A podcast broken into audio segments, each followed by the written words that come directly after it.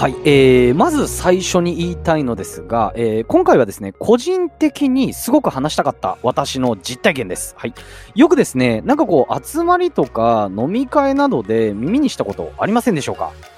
ほんとコミュ力あるよねとかね、えー、めちゃ話せるよねとかいう言葉。実際ね、そういった方ってそうだと思いますし、そういった方がダメとか言うわけではないんですが、ただ、私がですね、仕事として話すということでお金をもらうってなった時に、コミュニケーション能力ってこういうことだったのかみたいなね、こう大きい考え方の変化が起きました。今回は友達の間では知り合いの間ではコミュ力があるとなっていても実はそれってこう社会に出ると全く違うよというですねお話をさせていただきます。これはですね社会人ではない人だけではなくてむしろ話す仕事をしている人も結構理解してない人が多いイメージです。改めまして私バビロニア .com と申します。このラジオではコミュニケーションや対人関係に関する話を面白くまとめていてラジオを楽しみたい方今の自分にスパイスを加えてみたい方にはたまらない内容を扱っています。それでは皆さんいきますか。それでは参りましょう。バービトークスタート。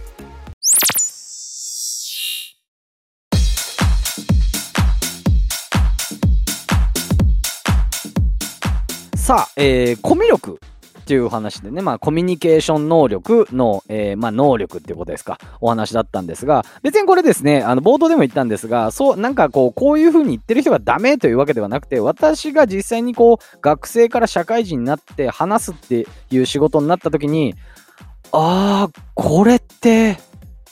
やばー、全然違うとかね、えー、実際に自分が教えてた人の中でも、えー、なんかこうね、あのー、そういったこと、同じ考えでこう挫折してしまうっていう方が結構いたので、これね、結構前から話したかったんですよ。はい。で、学生と、こうね、あのー、社会人っていうことね、要はプロとアマチュアって言い方の方がいいですかね、の違いって何なのかっていうことだと思うんですけれども、えー、学生までのあの飲み会だったりとかなんかの集まりでね、結構いますよね。コミュ力あいつ高いんだよとかね。うん、あいつコミュ力すごいからな、みたいなね、結構あったんですよね、私な、あの学生時代にも。なんかこう言われてる人だったりとか、はい、あったんですが、はい。で、あの、学生までって、じゃあどういった人がコミュ力あんの？っていうことですよね。実際にコミュ力って定義ってあんまないんで、あれなんですけども、じゃあ学生までって、まあ、言ってしまえば、電球であればいいと思ってるんですよ。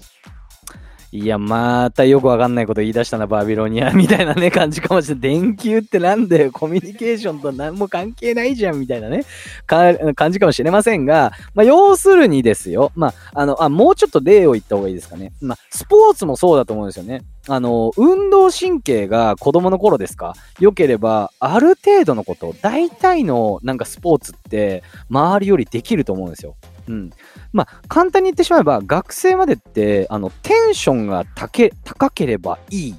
みたいな。テンションが高く、あの、喋れてるとコミュニケーション能力があるみたいな風潮が私はですね、結構前からあって、やっぱり、その、電球であればいいっていうのは、なんていうんですかね、相手のことを考えてというよりかは、自分がこう、目立っているからあいつコミュ力ある、みたいな感じな、感じがですね、はい、伝わりますでしょうかっていうのが、えー、すごく言いたかったと。うん。で、これが別に悪いわけではないですし、実際明るい人ってね、すごい人気者な人が多いですし、うん。あの、私自身そういう人すごいなと思うんですけども、何人もですね、こう、そういった時に社会人になって、お前営業向いてるよって実際言われてたと。はい。私が教えてた人が、あの、お前営業向いてるよとか結構周りでは、あの、喋れる方なんです。だから営業を、みたいなね、感じで言う人もいるんですけれども、実際じゃあ営業をやってみると。はい。ってなったら、全くできなかったって人をですね、えー、めちゃめちゃ見てきました。というか、ほとんどが最初できないです。なんでかっていうと、要はその学生と社会人、要はプロとアマチュアだと大きな違いがあるからなんですね。これレベルが違うというよりかは、何かこうもうそもそもの世界が違うというか、次元が違うっていうとなんかあれなんですけれども、もう大きな決定的な違いがあるからなんですよ。はい。で、じゃあ、社会に出たり、こう喋ってね、お金もらうってなると、何がコミュ力なのかって、コミュ力って何なのよ？じゃあ早くその、さっきから言ってるね、偉そうに言ってるプロってのは何なんだよ、みたいなね、感じになるかも しれませんが、これは何かっていうと、2つあって私の中で、相手に合わせられる。相手の質問に答えられる。これが、えー、社会人、いわばプロの、えー、コミュニケーション能力だと思うんですね。はい。いや、でもそれってその人がこう喋ってることだったりとか、何かこう、なんていうの？巧みな話術とか、そういうコミュニケーション能力ってそういうことを言うんじゃないの？っていうね、思う方もいらっしゃるかもしれませんが、そもそもなんですよ、ここ。そもそもなんですが、例えば今言ったなんかのこうね、よくあるじゃないですか。営業のこう巧みな話術みたいなね。営業マンは結構うまいことを言うからみたいな。感じでね、あの、例えばなんか聞きに行ったら結構いろんなうまいこと言われて、みたいな、とか聞くんですけど、あれって巧みな話術じゃないんですよ。はい。これね、結構理解してないね。そもそもだから要は、さっき言った話す仕事をしてる人も理解してない人結構多いんですけれども、そもそもですね、その巧みな話術って、要は話すしてる内容じゃないですか。まあ話し方とかそういうのもあるんですけど、会社ごとにもちろんなんですが、マニュアルだったりあるわけですよね。うん。話す内容がもう決まってます。だから、こう、その話自体でですよ。その話自体で、その人がすごいんじゃなくて、これは何がすごいかっていうと、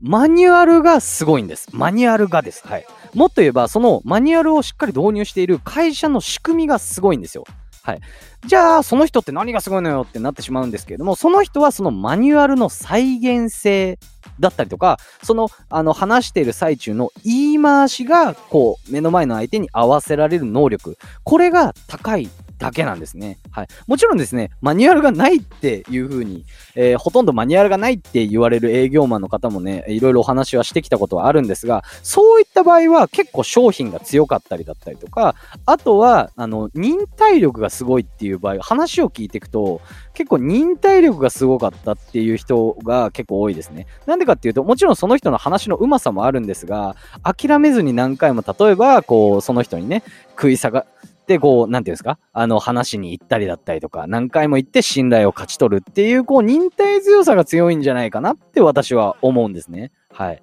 まあ、そもそもさっき言ったマニュアルの再現性だったりとか、言い回しが目の前の相手に合わせられる。これもね、結構すごいんですけれども、はい。で、ここまで話した時に、まあ、素朴な疑問で、私だったらこう思うんですよね。うん。なんで社会人になっただけなのに、そんな相手に合わせないといけないのよってね、こう、ふと思いませんでしょうか？はい。これはですね、決定的な理由があります。それは何かというと、お金が絡んでいるから。お金かと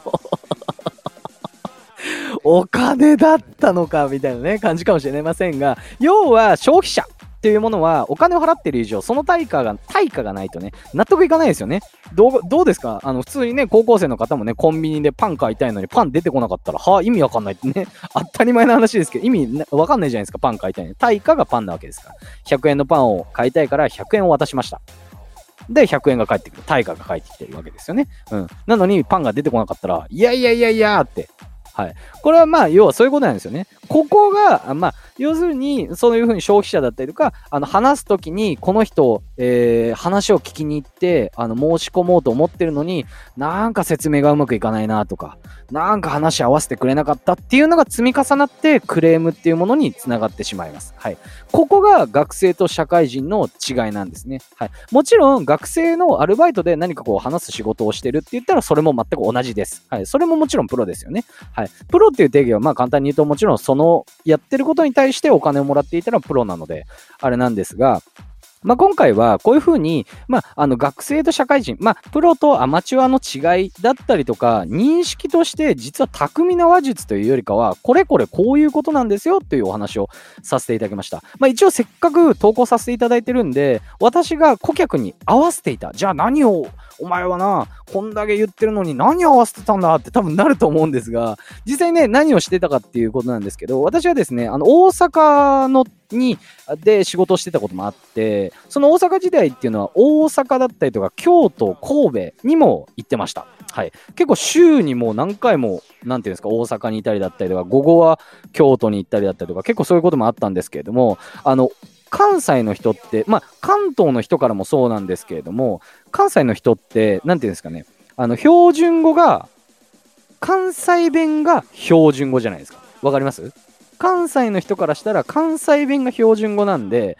えー、標準語、要は関東弁が、えー、普通の人たちから言う関西弁みたいな感じになってるんですよね。はい、要するにあの普通の標準語に違和感を感じると。で実際に、まあ、あの対応、あの、まあ、ターゲットって言ったらあれですけど、あの、お客様としての層が、まあ大体結構、あの、大人な30代、40代、50代だったりとか、そういった方々が多かったので、あのー、言われてたのが、関東弁は嫌われると。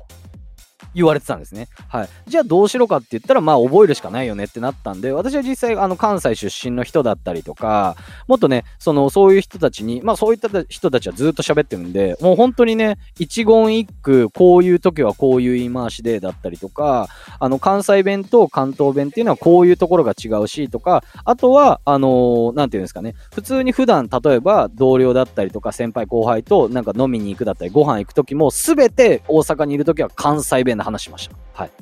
これはもちろん仕事に役立てるためですね。もう本当に勉強してました。はい。最終的には結構あの、バビソンって関西出身じゃなかったんですかって言われる。もちろんお世辞だとは思いますけどね。そういうふうに自分でも違和感なく喋れるところまで行きました。はい。そのぐらい、やっぱり、あの、プロとして何かこうね、相手に合わせる。うん。やっぱり違和感だとは思うので、相手に合わせるっていうことも必要だと私は思ってます。はい。いかがでしたでしょうか？ちょっと今回ね、長くなってしまったんですけれども、あの、個人的にちょっと話したかった内容だったので、えー、お話しさせていただきました。もしですね、えー、面白いと思った方、いいねだったりとか、コメント、さらにはですね、フォローの方、通知、オンでよろしくお願いします。そして、そして、そして、しつこいですが、しつこいよとわかりますよと、はい、今回もですね、概要欄の方に、えー、合わせて聞きたい関連音声の方載せさせていただきます。こちらも結構ね、面白い内容となってますんで、よければ聞いてみてください。それでは、また明日。バイバイ。